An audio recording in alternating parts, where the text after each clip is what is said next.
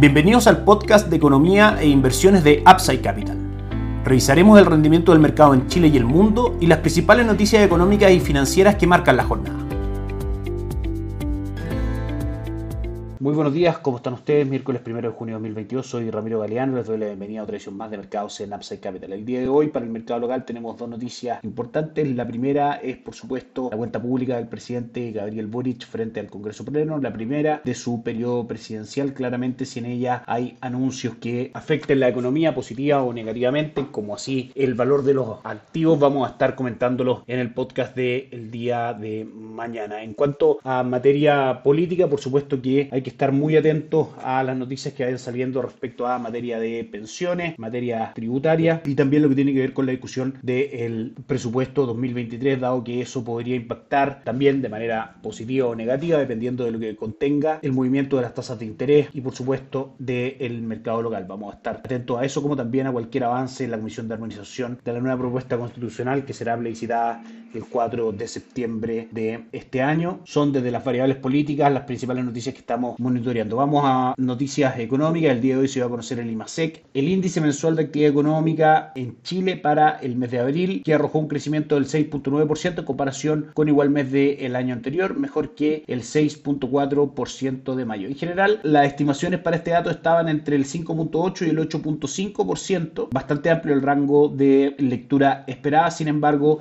por ejemplo, la cuesta de Bloomberg arrojaba un IMASEC esperado del 8.5%. Finalmente, lo que a nosotros nos interesa acá en este podcast analizar es cómo esto puede afectar en la economía local y por ende en el valor de los activos locales. Si es que el mercado ve que este 6.9% está por sobre las expectativas, lo que debiese ocurrir es que el mercado puede suponer que hay mayores presiones inflacionarias y con eso suponer obviamente un IPC mayor y alzas de tasa de política monetaria a lo menos más permanentes de lo que el mercado tiene descontado y lo que ha sido finalmente el buen rendimiento del mercado de renta fija local que se basa en que la tasa política monetaria está muy cerca de llegar a un techo y luego eso podría venir una normalización y por eso impulsar el mercado a lo menos de renta fija. Uno de los efectos que puede causar, vamos a estar atentos por supuesto a cómo responden los activos para poder ver finalmente cuál es la lectura correcta de este índice, que en general si es que vemos las entregas desde junio del 2021 donde estuvimos en un máximo del 21.1% de IMASEC, la tendencia a la baja es relativamente clara, marcando hoy día un 6.9%. Si bien en eso claramente hay una normalización de la base comparativa por los efectos de la pandemia, lo que podemos ver es que esta cifra se incluye dentro de entregas de cifras macroeconómicas, de encuestas y de proyecciones que en general ven un deterioro de nuestra economía en el mediano largo plazo. Vamos con el mercado del día de ayer, el cobre cayó un 0.21%, cerrando en 4.30, el dólar en 820 24, cayó ayer muy fuerte, 7.5 pesos, y el IPSA marcó un retroceso del 0.65 en línea con lo que fueron los mercados extranjeros en 5.350 puntos. Les recordamos que en Upside Capital somos asesores independientes de inversión para personas y empresas que invierten en el mercado financiero tanto local como global. No administramos capital con instrumentos propios ni recibimos el dinero de los clientes, hacemos asesoría objetiva y sin seco buscamos la mejor alternativa de inversión para cada uno de ellos y los seguimos llevando sus inversiones a alguna de las administradoras de fondos asociadas con Upside Capital, como la Reinvial y Dow Principal, entre otros. Luego mantenemos una constante comunicación con nuestro cliente, realizando supervisión y seguimiento a su estrategia de inversión y a sus operaciones a través de nuestro equipo de atención a inversionistas. Bienvenidos a una asesoría objetiva sin seco y con una mirada global. Bienvenidos a Upside Capital. Suscríbete a nuestras redes sociales, el link en YouTube, Instagram y Spotify. Visítanos en www.upsidecap.cl y te contactaremos para conversar. Vamos con el mercado extranjero. Ayer tuvimos pérdidas en Wall Street. El Dow Jones cayó un 0.67, S&P 500 abajo un 0.63 y el Nasdaq un 0.41% abajo junto con el Eurostock que cayó también un 1.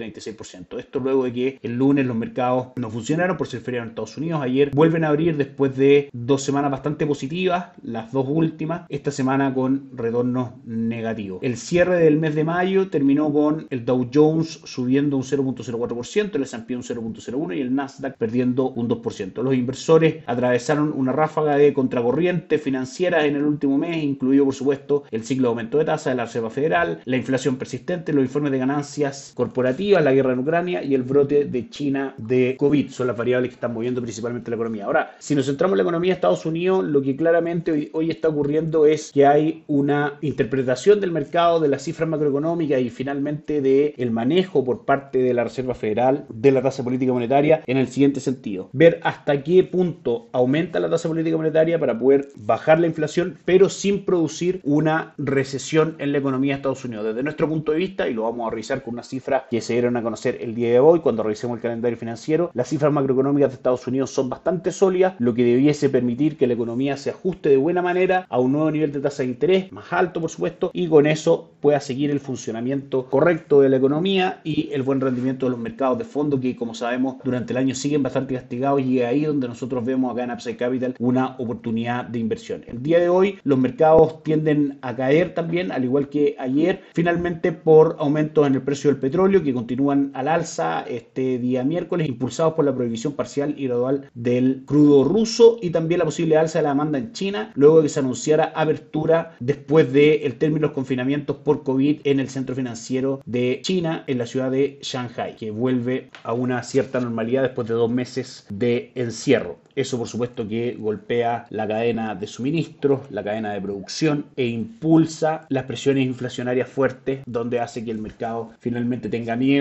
y los índices comiencen a bajar. Vamos con el calendario de noticias antes de pasar a la revisión de los mercados. Hoy día dentro de las noticias relevantes tuvimos entrega de PMI en Europa donde el PMI manufacturero de Europa marca 54.6 puntos de zona de expansión y por sobre lo que el mercado esperaba. Lo mismo el PMI manufacturero de Alemania que marca 54 4.8 puntos por sobre lo que el mercado esperaba. Es decir, que lo que podemos interpretar acá es que el sector manufacturero, tanto Europa como Alemania, debiese seguir en zona de expansión, como bien lo indica este índice. Respecto a Estados Unidos, PMI manufacturero también 56.1 puntos por sobre los 54.5 esperados y por sobre los 55.4. Habla de que la percepción en general del sector manufacturero en Estados Unidos debiese seguir siendo principalmente expansiva. En el indicador de encuestas de ofertas de empleo marca también una importancia grande en Estados Unidos donde arroja finalmente una pequeña caída desde la medición anterior pero en línea con lo esperado con 11.4 millones de ofertas de trabajo en el último día hábil de abril, estudio realizado por la Oficina de Estadísticas Laborales de Estados Unidos. Buenos datos en general entonces para la economía norteamericana y los buenos datos en el fondo se pueden malinterpretar en el sentido de que sigue habiendo una economía de Estados Unidos que muestra claros signos de buena salud y eso claramente puede generar presión inflacionaria y hacer que la Reserva Federal suba aún más la tasa política monetaria. Ese es el trade-off que hoy día los traders e inversionistas